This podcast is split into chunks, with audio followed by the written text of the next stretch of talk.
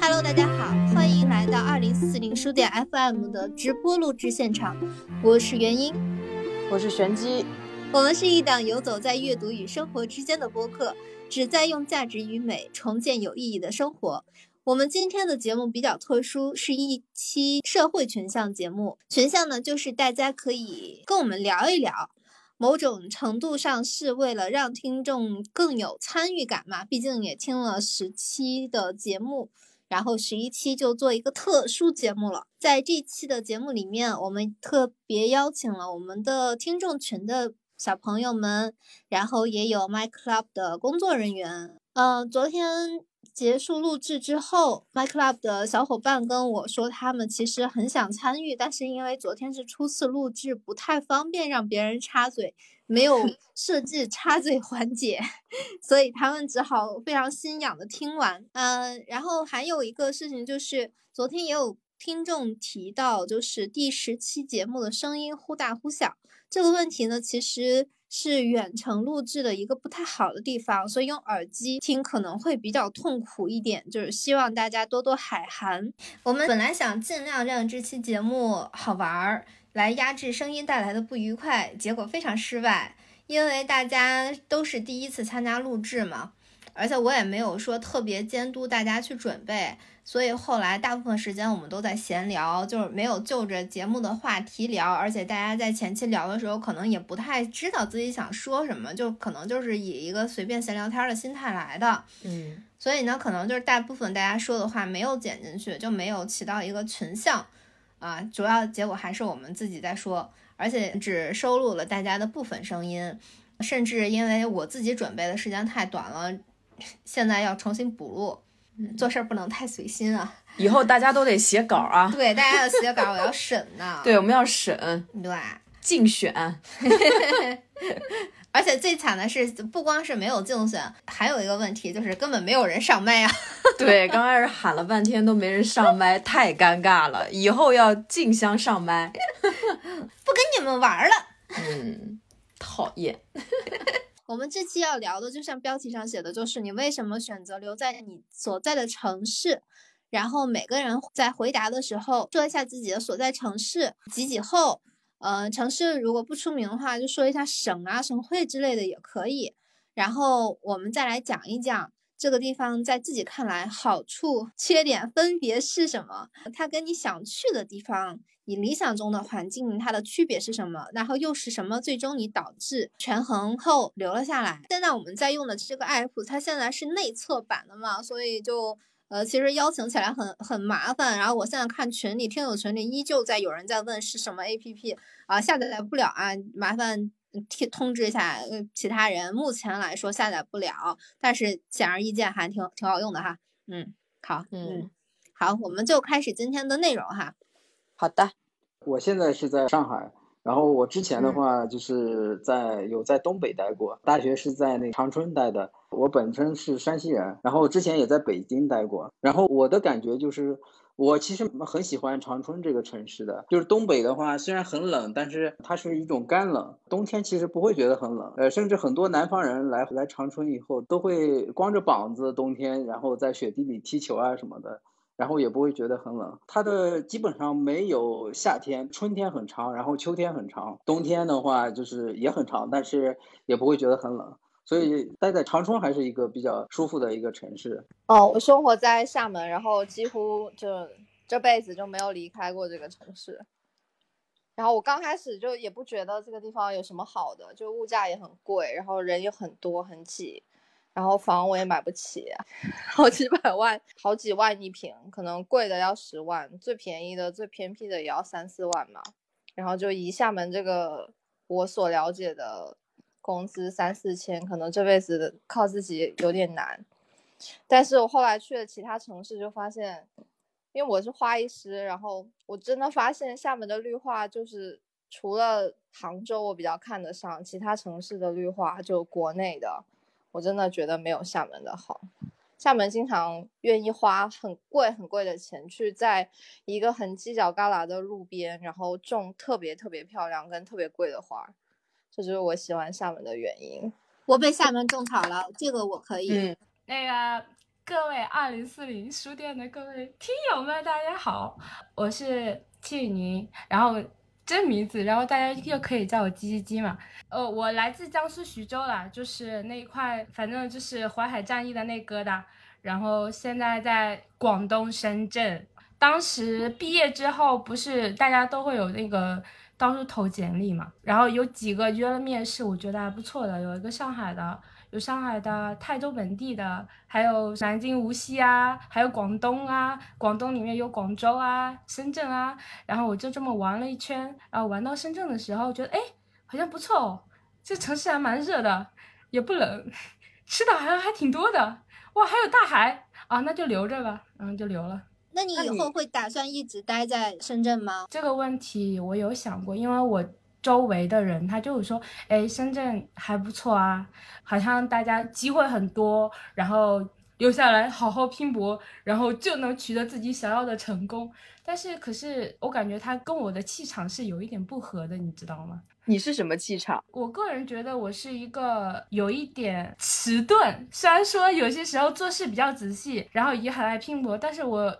有些时候反应可能就没有那么快，我是我我觉得我个人是有一个反应比较慢或者是节奏比较慢的人。那是不是可以理解为就是你不能适应现代的社会节奏，你比较适合就是慢一点的那样的环境？是的，但是呢，一开始确实是没那么适应嘛，因为大家都是上下班，然后人真的很多。然后现在好像捶打捶打，现在也有一些适应了。那你理想的生活环境是，或者说生活节奏是怎么样的呢？你知道深圳其实这种握手楼很多嘛，然后我觉得这种握手楼这种楼间距我是不喜欢的，我可能就是喜欢稍微居民楼的话，你的绿植要多一点。等一下，有一个知识点。握手楼，我第一次听这个词。握手楼，我跟你说，因为你知道，其实现在大家建房子，他都会计算说，就是楼间距，他会到时候会考虑到要让阳光照进来，但是这边的楼它都是挨得很近。我第一次来深圳的时候，我抬头去看楼间距，你知道，它就真的像一个天缝一样，你就只能看到小小的一条缝在上面，然后还有啪嗒啪嗒的水流下来。问题是，如果它的楼间距这么大的话，那一到五层的人家里没太阳呀？是没有太阳，还那么潮。潮的话其实也还好，还会有一些你想象不到的一些小动物。我是说这种小动物的话，你可能一般会想是说蟑螂，对不对？啊，老鼠。我知道蛇吧，蛇的这人太多了，暂时没有啊。但是是臭虫，你知道吗？不是北方的那种臭虫，它会飞的那种，是另外一种臭虫。你好，你。念错了它的名字，它的名字叫蜱虫吧？啊，蜱虫，立即改好吗？啊，但是这个虫子啊，我要说，确实南方虫子真的很多。就我小时候，哦，就我跟我的小伙伴一起看《灌篮高手》，然后呢，夏天在地上直接铺了一个草席，等到看完《灌篮高手》，我要收草席的时候，有跟我的中指那么粗的一根蜈蚣就在底下，黑色的。哇 天啊，这个蜈蚣的抗压性好强啊！你坐在它身上那么长时间，它都没扁啊。我们让初一说一下吧。你们为什么开始聊虫子？真烦人。我刚刚就是观战了一下，嗯，刚刚把衣服晾好了。哦，我是现在是在杭州，然后我是九八年的。我大学的时候也是在浙江读的，所以，嗯，杭州对我来说真的是一个嗯太熟悉的城市了。我是安徽人，我来自安徽南边，反正离浙江特别近的一个城市。嗯，我也不知道大家能不能知道，就是嗯，大家写字用的那个宣纸的那个宣城，就我是。嗯，二零年毕业的，去年毕业的，然后今年才开始工作，因为之前嗯考研然后失败了，然后我就来工作了，刚刚工作满一个月吧。杭州，我觉得就是之前是我不太愿意来的一个城市，倒也不是说讨厌它，就是因为太熟悉了，这里就是离家比较近，就我家过来开车的话，可能快的话两个多小时就到了。我觉得来了之后，其实杭州也是一个有一点点无聊。的城市，就它的吃的也很单一，嗯，它的菜要不然的话就是江浙菜会有一点点甜，再不然的话就是我感觉没有什么，在我看来好像有一点点选择困难，就是没啥吃的。每到周末的话，跟我朋友都是不知道吃什么，感觉也没有什么好吃的，吃来吃去也就那几家。等会儿，这是一个杭州拔草节目吗？我刚想说美食荒漠。真的很荒漠，没啥吃的。就我留在这个城市，可能是我的家那边的朋友在这边工作的也很多，还有我的亲戚什么的来这边工作的也特别多。感觉周末就还能感受到一丝家的温暖吧。就是有时候我表哥的话，我我刚从上周从家里拿来了个什么什么，然后你要不要来尝一下什么？那那你有没有觉得，其实在我去过一次杭州，我觉得晚上在西湖附近散步非常解压，就是我觉得。得那是一个特别舒适的，就是大自然。嗯，西湖的话，我很早之前，我杭州的朋友就说西湖只有下半夜人少一点，救命！断桥都要断了。哎，对，杭州其实啊，就真的要吐槽，应该要吐槽它的交通，它其实是属于它的地质环境不适合造地铁，然后呢，它的路面的公交或者是它的道路规划又不是很好，所以它是因为。规划的不好而造成常年的堵车，就跟北京还不一样。就北京可能是因为真的车太多，人太多，上下班高峰期会堵车。北京是因为红绿灯设置的过于 不好说。杭州现在电瓶车车速太快了，我每天上下班骑自行车去上班嘛，就是必经过四季青那条路，然后每天晚上下班的时候。运货啊什么的人特别多哇，那真的堵的，就是奔驰电车、电瓶车骑的速度就是快到就是从你旁边贴着过去的那种，太让人心跳加速了。那这是一个适合恋爱的城市啊，会让你心跳加速。关于城市，我想说一下，就是刚刚大家没有说，如果你真正想去定居的一一个地方，然后我以前是有一个特别明显的感觉，就是每次我一出去玩，离开北京，我那个心就放飞啊，脱缰的野马，特别爽。然后每次我那飞机一落地到首都机场的时候，就会有一种莫名的焦虑，或者是那种紧张感，就觉得自己要上弦，然后就要就像那种发条一样。哦，我记得我以前去那个阿姆斯特丹，就去荷兰的时候，我去那儿是真的有一种就未来很想在那儿生活的感觉。就是平时去了一些地方，但我觉得我只是个过客。但到阿姆斯特丹的时候，我就觉得这个城市真的太包容了。你在那儿，你因为百无禁忌，反而你其实是个舒舒服服的正常人，你没有被压抑的感觉。而且它那边就是现代的建筑造的特别好看。荷兰它是一个，就是做建筑啊，各方面做的比较好，特别是阿姆斯特丹，然后有很好看的水，就在那儿的时候，我当时真的是跟我朋友说，我就说在这儿肯定没有那么多的抑郁症，因为就那个地方，你就自然而然觉得心胸很开朗，就没有什么事情值得你去烦恼，你就想做一个就是类似于呆瓜那样的人。如果是我的话。我想去瑞士，我真的很喜欢瑞士的那个山。就是我，我为什么要去瑞士？因为我觉得，因为我小时候长在山里，我住的地方有点像疗养院类似的东西吧。反正就是它是一个环境非常好的，呃，玄机所向往的那种隐居的环境。真的就是我小的时候看一个动画片叫《阿尔卑斯山的少女》，我当时就看，觉得说哇。跟我家一模一样，太美了，太好看了。只不过我们疗养院里的楼会多一点嘛。我当时没有说我以后要去怎么样，我当时想的是，哇，这个地方真美，就跟我家一样。但是我现在没有家可回，然后我就想，如果我再需要找到那样的感觉的话，我就可能需要去瑞士。我之前看了一个电影，就是等会儿我找一找，我打开我的豆瓣儿。对，言情气盛，我太喜欢那个电影了，而且我真的好想去那个疗养院住了一下，然后住一住，然后我就搜了一下那个疗养院的价格，然后啊，so ga，劝退，价格劝退。我真的热烈推荐大家都去看这部电影。哦，对对，我也是会对一些风景很好的片子记忆非常深刻。我记得有一个片子叫什么《牛仔裤的夏天》。是很早以前的，还有就是侯麦的电影，我很喜欢。就他虽然是拍，呃，有巴黎的那种城市的感觉，也有乡下法国乡下南法呀什么的那种感觉，就是他那个色调把那个城市或者是那种风情就烘托的特别好。让人特别想去。哎，我我喜欢《布达佩斯大饭店》那个导演的嗯片子，也很好看。但是这波就是我，我也不知道，就是这波疫情，然后各方面吧，就当我看到整个世界的状态的时候，加上我真的太喜欢吃好吃的了，就各方面以及中国人民真的很勤劳，就是你一到国外可能享受不了这么便利的，就你想买什么就能瞬间到的所有的这种条件。综上所述，让我觉得我未来可能不会离开中国，我还是会在别的地方游玩，但是我最后还是想留在中国，因为中国给了我一种很安全、很靠谱的 那种感觉，倒是，而且哎它对抗大的那种人为灾害啊，像这种的时候，就团结一致，其实还是挺管用的。有有道理。其实，呃，虽然说是这么说，但是肯定说也只是去那个地方度假，不可能去那儿生活。我的经验已经告诉我，我就是太适合中国了，我一定会在中国活到死的。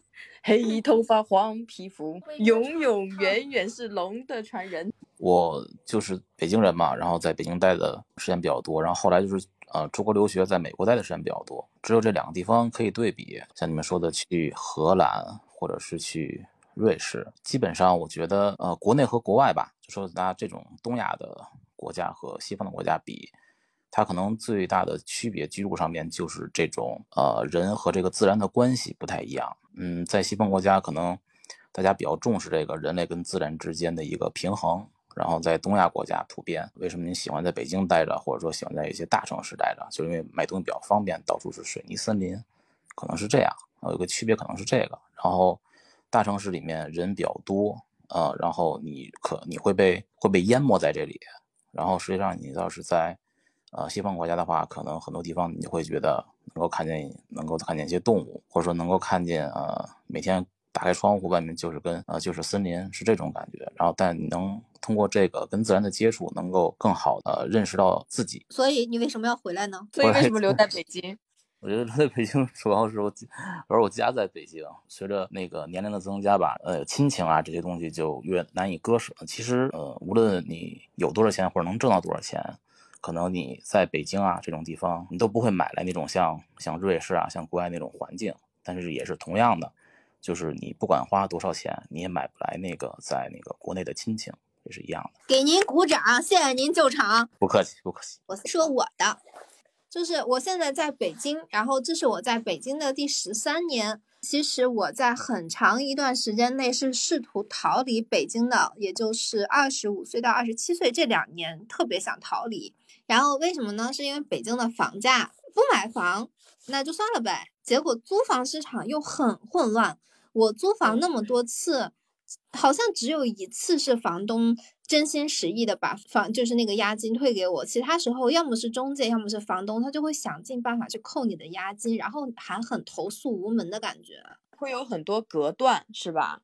那我我没有租过隔断房，但是我会觉嗯得说，感觉这个制度是嗯全靠良心在管理的。忘了哪一年了，就是清理低端人口，然后导致了北京的就是房租暴涨。然后我是十七岁来北京的嘛，然后基本上到二十五岁这几年对北京都没有什么归属感，但我也想不出要去哪儿，因为我其实大部分地方都有想过，比方说上海，我会怕它没有暖气，因为我冬天去过上海，我觉得太痛苦了。然后嗯广州、广州、深圳之类的，我又会怕它发霉，因为我有个好朋友他在广州，然后他说他家的那个电饭煲还是什么东西，还是皮鞋没有保存好，就是有细菌还是怎样，就是反正没有把它弄得非常非常好，就是以至于他的电饭煲里面发霉了。我觉得我特别难以接受这种事情，因为我以前很懒，如果说我不叠衣服，不把衣就是新旧衣服分开收纳，然后不做好清洁，就会导致发霉的话，那就是会让我本来就不堪的生活更加雪上加霜。然后我又想去成都，就是现在很多人都想去成都嘛，因为成都它一既有呃一线城市有的东西，然后又有二三线城市该有的生活，就是它是一个综合的很好的一个城市。但是我后来仔细想了想，我觉得好像在成都比较难找对象。为啥呀？因为我认识的成都的人，大部分都是基佬。对，它是同志之都。对，就是如果我在那里看到一个哦，这个人我觉得他长得还哎蛮 OK，然后品味也蛮 OK，然后结果只能跟她做姐妹的话，当时想离开北京的原因是所谓的现实，就是比方说学区房啊、看病困难什么，而且那时候其实我的薪水也也还蛮高的的。但是基本上也存不下钱，挺没希望的感觉。嗯，这倒是。我觉得就是除了你说的那些，像我想离开北京的原因，就还有就咱俩最在乎的就是它是个美食荒漠啊，对，就什么都吃不着。对，而且口就特重，都是就是就感觉就加了盐，然后勾了芡什么的，就是一道菜了。然后像我这种，就是我可能从南方过来的话，比较喜欢吃新鲜的一些食材啊、菜、蔬菜什么之类的，就在北方就会觉得比较痛苦。还有就是北京的这个基础设施，如果是平行的几个大城市来说，它还是比较差的。就像它的便利店就完全没有像上海那么多。对，还有就是，比如说从自然风光来讲，它的山很秃，然后水也没什么灵气，有的河以前还是发臭的。对，就是之前咱们那个公司旁边不是有条河吗？常年的臭水沟，然后今年还好啊，今年给弄成了一条特别美的河。结果，然后我觉得特别崩塌的是。它白天看上去是正儿八经的一条河，晚上它就会是小紫灯、小粉灯、小蓝灯、小绿灯，然后就轮流播，奇丑无比啊！确实是，就是它得分路段，它有一段还行，有一段真的。很可怕，然后还有就是北京很可怕的点是在于它没有夜市，它没有小吃街。我刚到北京的时候去那个王府井小吃街，一个串儿好像是十块钱还是多少钱，就是跟我 想象的完全不一样。然后呢，他都卖那种特别猎奇的，就是蝗虫还是蜈蚣还是 类似于那种，真的把我吓坏了。蝎子，对对对。然后还有就是从时髦度来讲，感觉就是。同样是太古里，北京的太古里还是不如成都的太古里。同样是买手店，北京买手店里的店员没有上海买手店里面的店员来的更时髦一些。就是这些是可能比较想吐槽的关于生活啊文化方面的。但是最主要还是觉得目前这个城市它可能还是首都嘛，它的政治功能比较强，所以它的生活气息就会越来越少。就很多有意思的小店也都整改了嘛，这个是让我比较失望，可能是呃前两年比较想离开它的一个原因啊。从清理低端人口开始，到这种小店的整改，就完全没法没法生活了。所以现在就特别依赖外卖，就是因为我没有办法步行，就是同时又能买到肉夹馍，又能买到。呃，什么凉皮，就是他们在各种小店里集合的小吃，这种根本不可能在北京。对，反正就这些，就是属于目前来说，对于生活其实没有那么便利。但我继续留下去的原因，其实就是喜欢北京的包容度，还有它的文化底蕴。这个是真的，别的城市我个人觉得还是没有办法比拟的。还有就是，虽然我极简极简，但我还是有五十双鞋，去另一个。城市对我来说负担比较大，所以这是留在北京的原因。哎，那你为什么你不是后来去了韩国吗？就离开北京了？说文化底蕴呢，是因为你上次跟我还有彭姐说了一下上海的那个那个书店的事情，我希望你在这里再讲一下。哦，对我这个不算是城市攻击啊，但它确实是一个案例。就是我的朋友，他很喜欢张爱玲，然后大家也知道，就是张爱玲跟上海是有不解的缘分的。她的书里面也有很多写跟上海文化相关的一些东西。然后我朋友就是从小就看张爱玲的书，所以当时我们去上海的时候，他就非常非常的激动，想去说去看张爱玲的故居。结果我们就跑到张爱玲曾经住过的，本来地图上写显示是故居的地方，就发现他那个房子早就已经就是不能参观的，他是私人住户。然后楼下呢有一个张爱玲书店。里面可能说是卖的都是张爱玲的书，但是版本啊什么的都不是很全。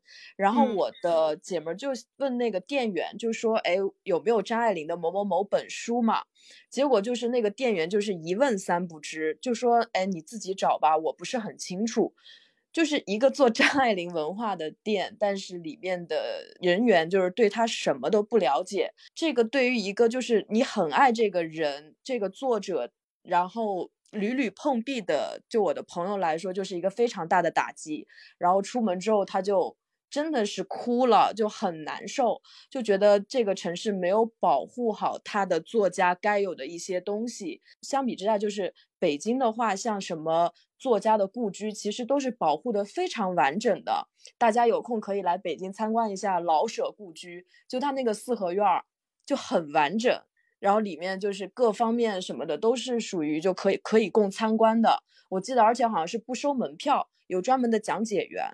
就相比之下，就会觉得特别难受。当然，可能也有跟上海对于张爱玲的这个认可度，这个作家的认可度的一个原因。嗯，但是我个人也是很爱张爱玲的，所以这个我也很失望。呃，我其实比较能理解的说，为什么会造成上海和北京的这个差异，就是。老北京或者说北京人是特别讲究，就是讲究这种东西，他就会觉得这个东西他怎么说呢？他们对老东西是有执念的，但是我好像不太感觉到上海人对这种老文化的会有执念。你看北京他会遛鸟呀、养蛐蛐啊之类的这些东西，他们会对这种文化就是有一种天然的要去保护它，要把它放在高高在上的位置上的。可能上海还是比较求新求变，所以它是比较相对现代化的一个城市。嗯，而且可能张爱玲的恋爱观不符合上海群众的喜好。卑微到尘埃里。嗯，好，那我就去说我去韩国的这件事情。就是我其实当时有想过我能去哪里，然后我就会说羡慕别人有家乡可以回，然后退路。嗯，我也没啥退路，然后我发现我的起步就是北京，那怎么办呢？那我只能换一个小点儿的地方，然后小点儿的地方我就选了韩国。我觉得我当时能只身闯北京，那我应该就也能只身闯韩国。但是我发现我在。韩国的时候吧，就是嗯，韩国它有很多北京没有的好，比方说五百米的距离内，面包啊、咖啡厅啊、Seven Eleven 大型超市、家常菜小餐馆、快餐店、酒吧、网吧、小医院、药房、宠物店、宠物医院，应有尽有，所有的日常所需。就都能在小小的范围内搞定，就是五百米，你徒步走这么五百米，你可以买到所有你想要的东西，包括修自行车呀、干洗啊什么的，就就特别特别适合生活。而且我们家门口当时有两个皮肤科，一个耳鼻喉科，而且那个药房也有很多，就是你基本上小病就都可以搞定，只要不是什么大病。而且当时我刚回国的时候，就是连一条秋裤都没有。是，其实，呃，韩国的气温是要比北京低很多的。但是他们那个等公交的时候有防风装置，而且等公交的座位还是加热的，就更别提室内的环境了。就是他们的地铁站，只要你进到室内，它就很暖和，就是把羽绒服一脱，穿个 T 恤就可以的那种温度。就是这都是我在北京想都不敢想的，就是尤其是你看，我从公司到回家十分钟的走路的路程是什么都没有的。这在韩国已经完全会把马路两边塞满了各种各样你需要的东西。嗯，但是我真的融入到韩国社会了吗？没有，就是他。提供了很多方便，但是我却不能融入。就是我觉得，按理说我已经是非常能适应的人了。就是我从来不觉得我跟别人会有文化差异，或者说我不能适应某个文化，但是他们的文化我真的融入不了。好棒啊！对，然后因为我觉得我在电视里、电影里看到的都是一个很暖心的社会，对吧？然后我发现，我当时意识到一件事情，就是你在某些地方越强调的东西，就是越稀缺的。他们越强调爱人与人之间的链接，可能就恰恰说明他们没有，因为韩国本身它是一个深土不二的国家，这跟日本是一样的。就是所谓的深土不二，就是。嗯，他们最好的东西都要留给国内，然后最好的东西也肯定是国产的。但是，即便是这样深土不二的国家，他们的本国女性都难以融入职场，何况我是个外国人。他们对我的很多耐心是基于我是一个消费者，嗯，或者说我是一个可以用的人，因为我在韩国的时候做的工作是艺人摄影嘛，就是拍韩国的艺人。给他们拍照，然后他们会觉得说，就他们对我是尊敬的，但是绝对不是亲密的，呃，然后平时也不会聊天什么的，只有见到面的时候才会说，就是大家合作愉快嘛，而且他们。并不会给我特别核心的工作，就是永远给我的都是一些特别边角料的工作。虽然他们觉得我的能力是 OK 的，但是他们不愿意把他们的一些东西交给我，他们交给我的都是一些很外援的东西。如果我不去工作，而是像韩国的同龄女性一样选择嫁人呢？因为他们那时候真的觉得我好大了，就是啊，你那个时候过去多大来着？二十几啊？我过去的时候还可以，就是只不过我在职场上的年纪好大了，就是呃，他们的平均婚龄是三十四岁，就是嫁人是很晚的，但是你你的重心就要放在嫁人上了，你可能要花好长时间去找一个合适你嫁的人，但是你的那个热情是不能再挥发在职场上的的。嗯，然后我当时。呃，我当时有一个韩国男朋友，但是实际上我不止谈过一个韩国人，我大概有四年的时间都是在跟韩国人恋爱的，这可这肯定不止一个。对，韩国欧巴怎么样？就是欧巴就真的跟电视剧里一样，但是等我谈到第三个的时候，我发现了一个微妙的地方，就是你谈一个也好，谈八个也罢，他们的话术到行为。都仿佛是从一个恋爱学校毕业的，就同质化特别严重。我后来谈到第三个韩国人的时候，我我已经烦了。我跟他说：“我说你们跟我说的话都一样，我觉得我谈三个男朋友和谈一个男朋友的区别不大，因为不管是他他们跟你谈恋爱还是追你，就是用的话术都差不多。嗯，就是我们老说的嘛，韩国人长得都一样啊，真的。”他们就是喜欢套模板的国家，他们不管是从呃发型、妆面、呃衣服，就是反正就是流行什么，大家都会穿什么。就比方说有一年冬天流行那个长的羽绒服，黑色的，只要你出门，满大街都那样，绝对不会没有白色的，绝对都是黑色长款羽绒服。哎，我记得有一个人，就是因为这个事情，黑色长款羽绒服，然后有一个中国留学生还是中国艺术家，然后他就穿了一件超长拖地的黑色羽绒服，走在了韩国的街头上。他其实是用这种方式去，就去去挑衅也好，或者是说，就是去去反射这个国家的一些现象。当时那个行为艺术特别有意思。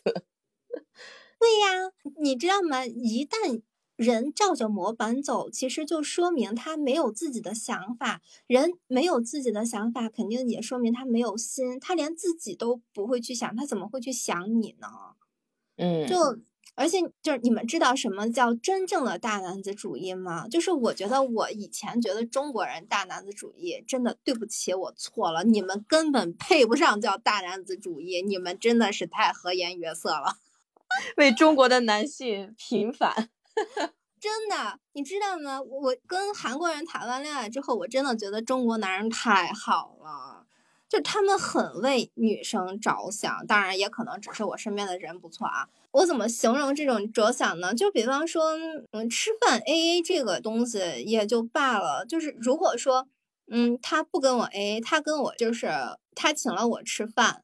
然后我就要在饭后请他喝咖啡，但实际上咖啡的钱和吃饭的钱是基本一致的，你能明白吗？你是说在韩国吗？嗯，在韩国。哦，他他大男子主义，他吃饭还跟你 A A。哎，interesting 吧？就真的就是哎，就这样吗？哎，就就很有意思。他又物化女人，他还不愿意给女人花钱，是吗？因为是恋爱呀，因为他认为这是恋爱呀。但是如果他跟你成了夫妇，那么真的是无论多么年轻，多么觉得啊，我的妈妈做家务好辛苦啊，然后这样的韩国小伙子，他们骨子里依旧根深蒂固的刻着女人是我的附属品，他应该是贤内助这样的想法。就比方说，我当时的那个男朋友，我当时的另一项工作依旧是跟国内对接写稿子嘛，嗯，然后他偶尔来我这里，他下班到我这里，态度非常非常好的跟我说：“你在家闲着没事，也不知道打扫卫生呀。”我操，这笑里藏刀啊，这是。对呀，就是他那个态度好明显，就是一种隐藏，就是他知道应该摆出一副人的嘴脸来来跟你说话。他他妈还不如直接跟我说一句：“你他妈不知道打扫卫生啊！”这样我还能直接跳起来抽他。但是因为他那样跟我讲话，明显就是他心里在讲另一个声音是：我已经在为你考虑了，我已经在顾及你的感受了，你不要不识抬举哦。因为你们想一下，他说你在家闲的没事儿，我在家写稿子，那叫闲的没事儿吗？我早上才八点就写稿子，然后中午饭也没心思吃，然后就。就一直在写稿，因为我不想脱离出我的写稿状态。他管这叫闲的没事儿，当时就急了，就是我说，如果你觉得哪儿乱，你就自己收拾呗。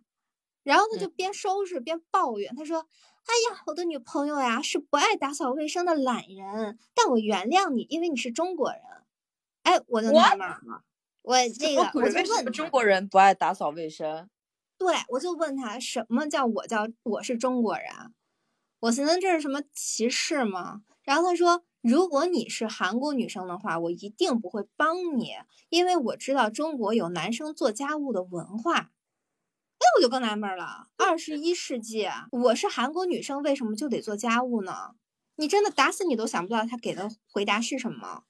嗯，他的回答是因为我服了两年兵役，我保家卫国非常辛苦了。男生为国家付出的是大爱，女生应该照顾小家是小爱。哎呦，我 我的天呐，哎，如果我从这种角度来讲，韩国是不是一个家庭暴力比较严重的国家呀？因为感觉妇女的地位真的很低诶。嗯，是的，是的，韩国实际上还是一个家暴很严重的国家，而且他们的警察没有办法管，没办法管的原因是你可能意料不到，他们的警察是社会地位很低的一个工种，跟我们的保安真的没有区别。好惨哦！对，那天我们一起看哪个电影的时候，你不就说吗？说这些警察就是属于学历又低，挣的又少，然后干的比谁都累，是这个，嗯，对。就比方说，我们当时住的那个片区的那个警察，然后他们平时的主要工作就是接到各种各样的报警，或者说去处理一下自杀的事件。但是他们就是，呃，他们连咖啡，比方说在点咖啡的时候，连可能连咖啡都拿不到。只要有有消息，就是对讲机传过来，他们就要立刻去跑去去解决。大家不是因为觉得警察很伟大，或者说警察在帮我们的忙等等等等。只是觉得说你是碎催啊，你就该该干这个。嗯，太惨了，警察也好惨，有谁是 活得比较好的？我的天呐。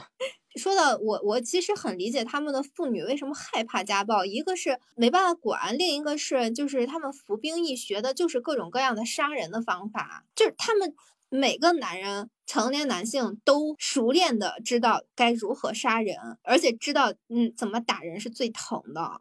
所以他们犯罪率很高，又不好破案，也可能就是因为某种程度上是因为他们学习了这个技能。嗯，太可怕了。对，就反正我当时就是觉得说，我就是老死在韩国，我也绝对不会被任何韩国男性的恋爱甜骗到了，因为这就是我不懂，所以我才以为他们的这种恋爱甜是吸引人的。你想，他们的婚姻听上去其实就像是大事儿听老婆的，小事儿听老公的一样。就是，但是一个家庭一辈子也他妈没什么大事儿。对对对，对，这然后是个谎言。对，然后韩国的兵役一茬接一茬，从九零年到二零二一年，一次仗也没有打过，就因为你们在青春期这个期间有两年去服了兵役啊，身体受了点苦，那我们还他妈上大学要军训呢，结果就让女性要花一辈子的时间来补偿，凭什么呀？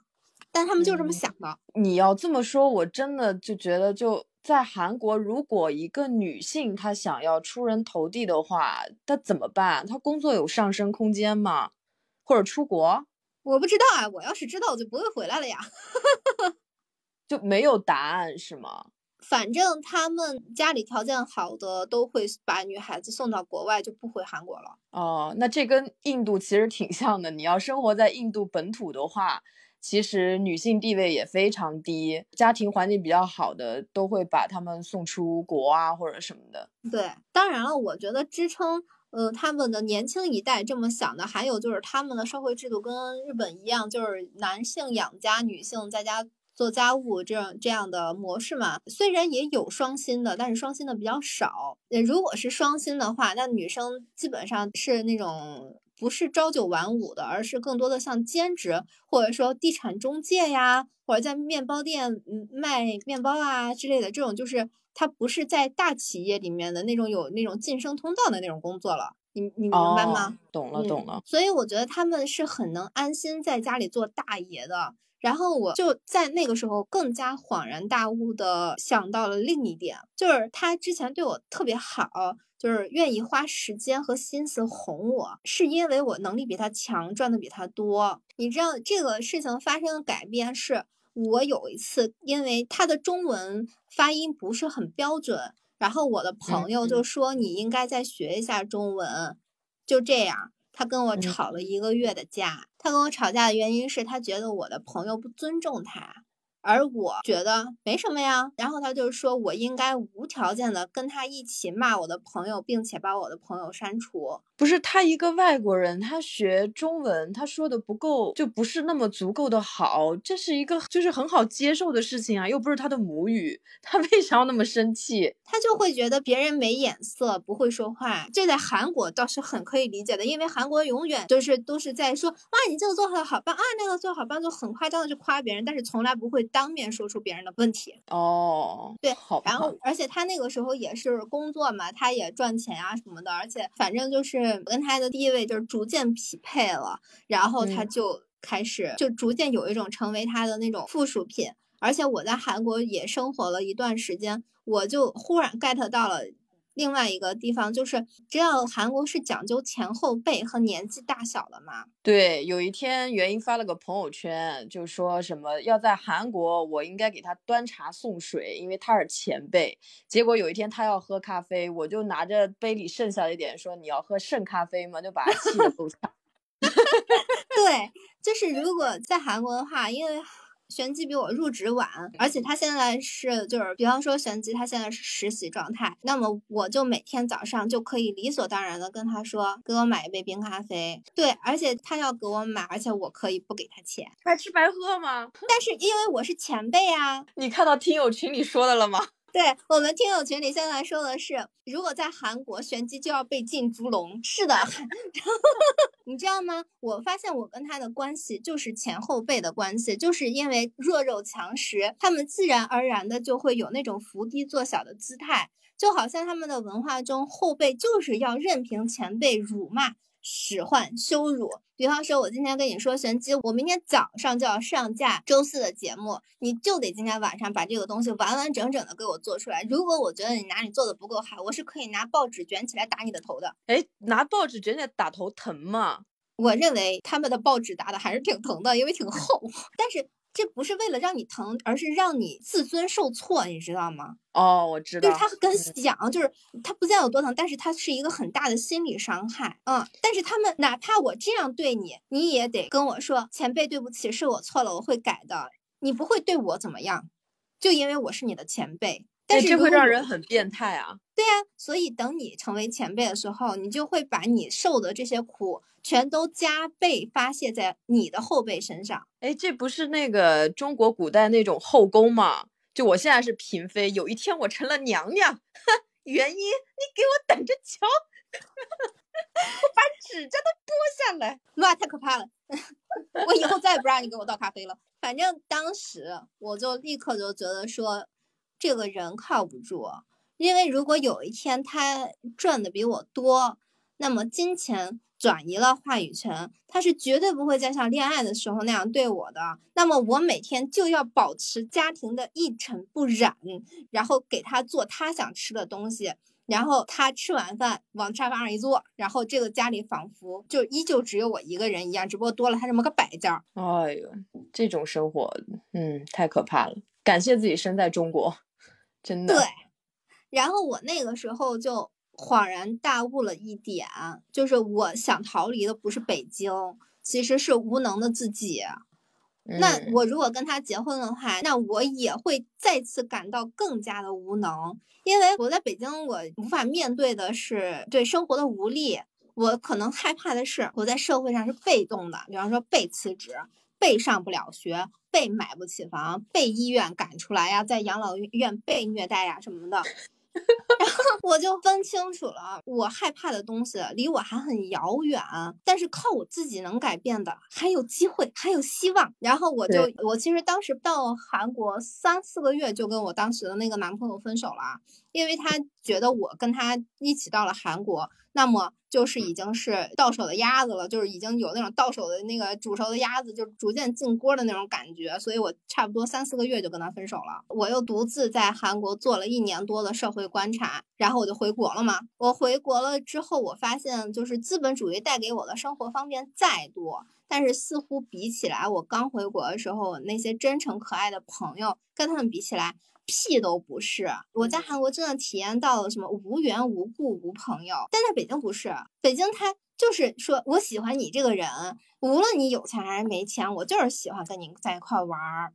只要你跟我是同类人，只要我觉得你特可爱，我就想跟你一块玩儿。对，所以说北京特别吸引我的东西也就明确了，就是情谊。我就再也没有离开过北京，就是我也没想过我我会离开这儿，因为再也不会离开这些。特别适合我的朋友哦，对，因为在我们国内好像就是属于特别有那种看对眼就是朋友的那种感觉，就不会计较那么多。有的时候你甚至都没问对方干嘛、姓氏名谁、什么家庭背景，什么都没了解，就觉得哎，看上去特好玩，这人有意思，就能做朋友，很简单。对。北京的情谊是什么呢？就是我刚回国的时候，其实没有那么困难，因为我在租房子，其实有压了很多钱在那个押金里面呢，都会退给我，只不过退给我的是韩币。但是我回国的当天，然后前三天吧，他们就纷纷给我打电话，就问我缺不缺钱。缺。我当时就纳闷，哎，为什么会问我缺不缺钱呢？结果就因为当时第一个给我打电话是我在澳洲的朋友，哎，我发现他真的是有点智慧的，因为我当时钱真的取不出来了，因为是韩币，没有办法直接换成人民币，它有一个周转的过程，结果我真的有点周转不灵，就是我付不了这边的房租。然后我另外一个朋友，我就跟我另外一个朋友说 说这件事，然后他就二话不说的给我打了钱。当时就我以前是坚信都市人的界限在于不要借借钱给任何人，嗯。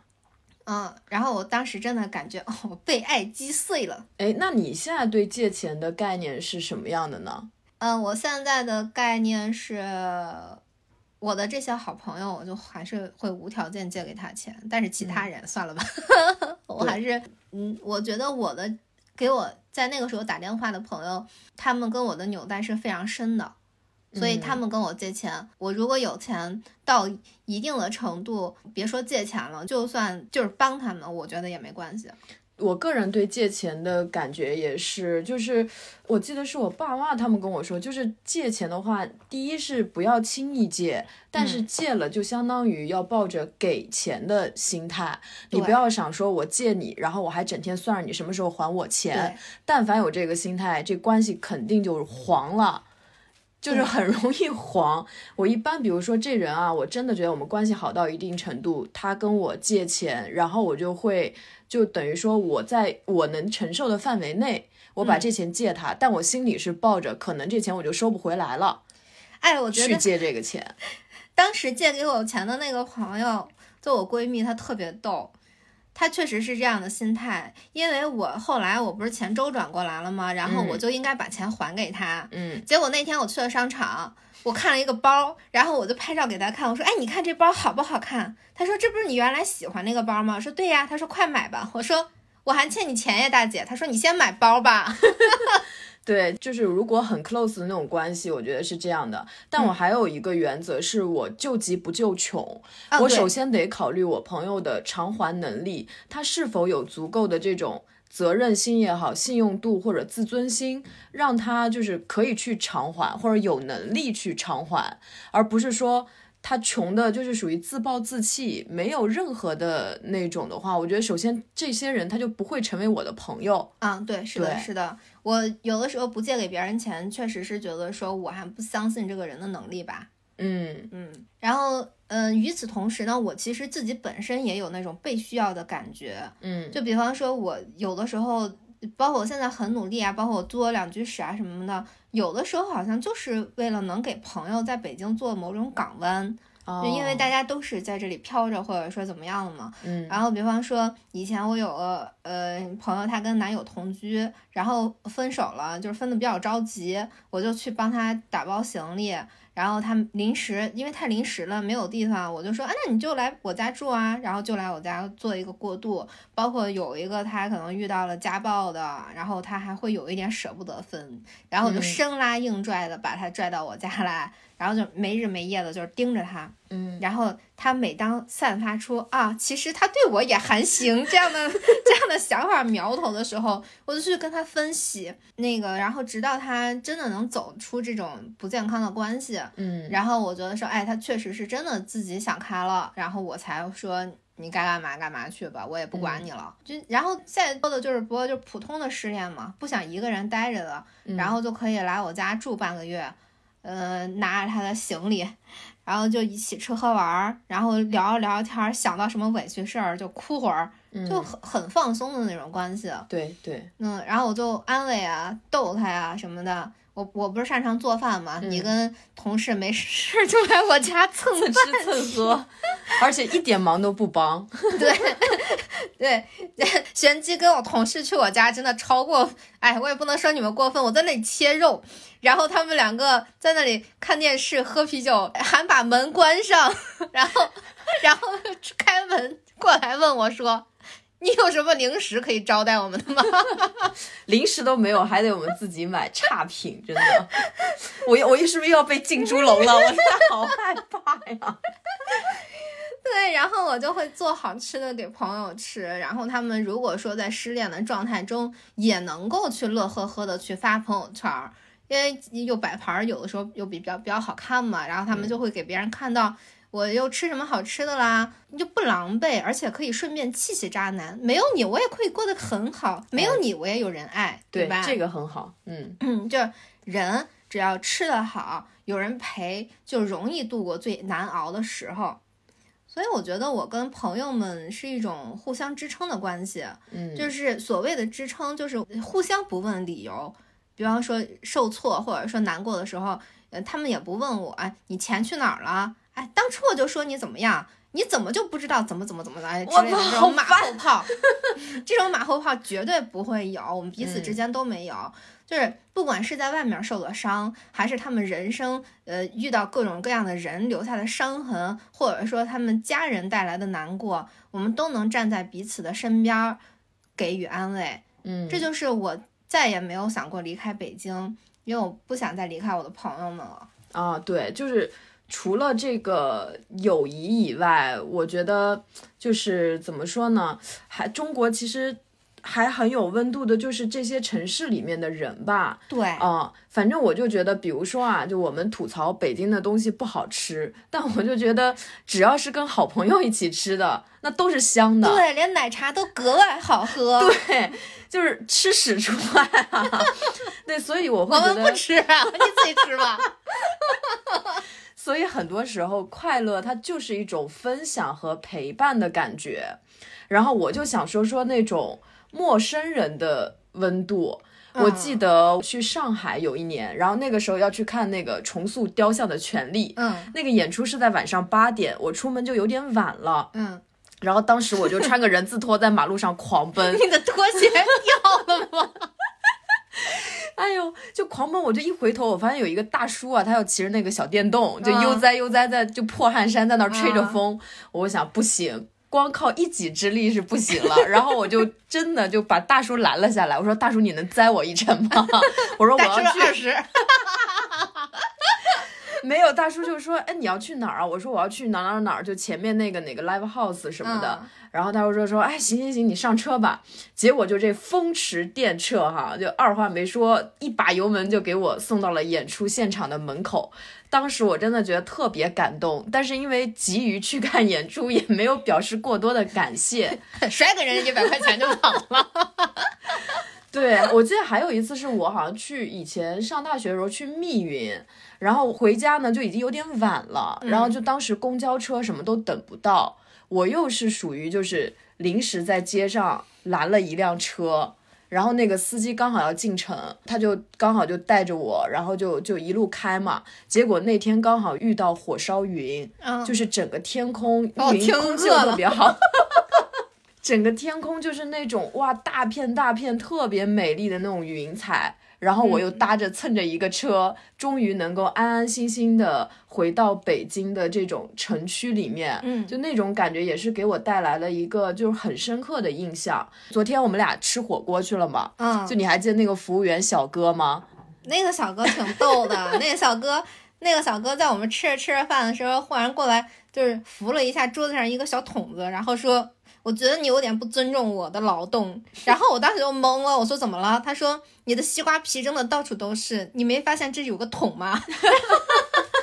对，就那个小哥，除了他基本的服务话术以外，我觉得他是一个就是肯定是看 B 站的那种单纯有趣的二次元宅男，就是他很会给自己加戏，就动不动就纳尼。纳尼 就那样，嗯，对对对，而且他会用各种各样的方言逗我们开心，对，真的很可爱。而而且他真的发现我们进入吃的这个状态的时候，他就消失了，他就不再打扰我们了。他就是在一开始的时候，在等的时候很无聊的时候，再给我们热场。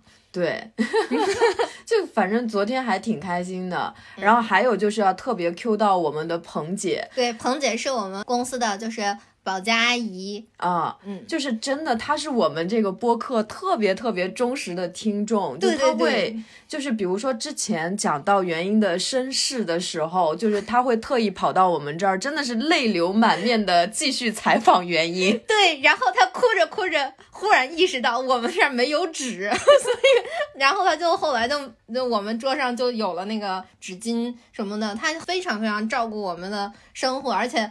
很认真的在夸我们，然后有一次他忽然跑进书店，然后跟我说：“原因，我想到了一句夸你们的话。”然后我就逗他，我说：“你快说，你现在不说，一会儿就忘了。”然后，然后他就狂笑，差差一点就忘了，真的差一点。对，反正就是他会。不停的跟我们分享他的一些感受，对。然后我们书店有一只特别可爱的小猫，红姐每次就给猫咪收拾完它那个笼子以后，就会拿那个清扫那个鸡毛掸子，就跟猫咪玩儿。然后有一天我就拍了一个视频，刚好是一个就是落日那个光就打进来，然后是一个剪影的那么一个状态，就那个画面，我当时也觉得特别感动。嗯，对，就反正觉得北京虽然是一个特别大的城市。然后每一个人都有自己的轨迹，走在自己的人生的道路上，但其实大家都是有血有肉有温度的。然后当我们就是发生交集的那一刻，愿意去认真的去对待彼此的话，我觉得这可能是我们愿意选择留在这个城市的最大的原因。是的，嗯，所以说。城市不留人，留人的都是就是人而已。人，对对对。其实听众，就我们昨天参与的听众，其实很多人他们也都是这个点。对他们也都是觉得说，哎，我在这里有我抛不下的感情，无论是家庭啊、亲情啊、友情都是的。对，哎，这就是我们的成见肆无忌惮的搞得这么烂的原因吧？他们觉得反正你们友情饮水饱嘛，差评。啊，好的。希望这期稀碎的节目也能有打动你的地方。就感谢收听，欢迎订阅我们的节目，也请你们多多给我们评论吧，因为评论多了，我们的就有更多在 App 上被看到的机会。因为如果你感到对我们的节目对你有帮助，我们被更多人看到，就可以帮助到更多人。对对，嗯，然后想要加微信群的朋友，请微信全拼搜索“果曼二零四零”，小助理会把你拉进群里的。这期节目就到这里，再见，再。见。嗯。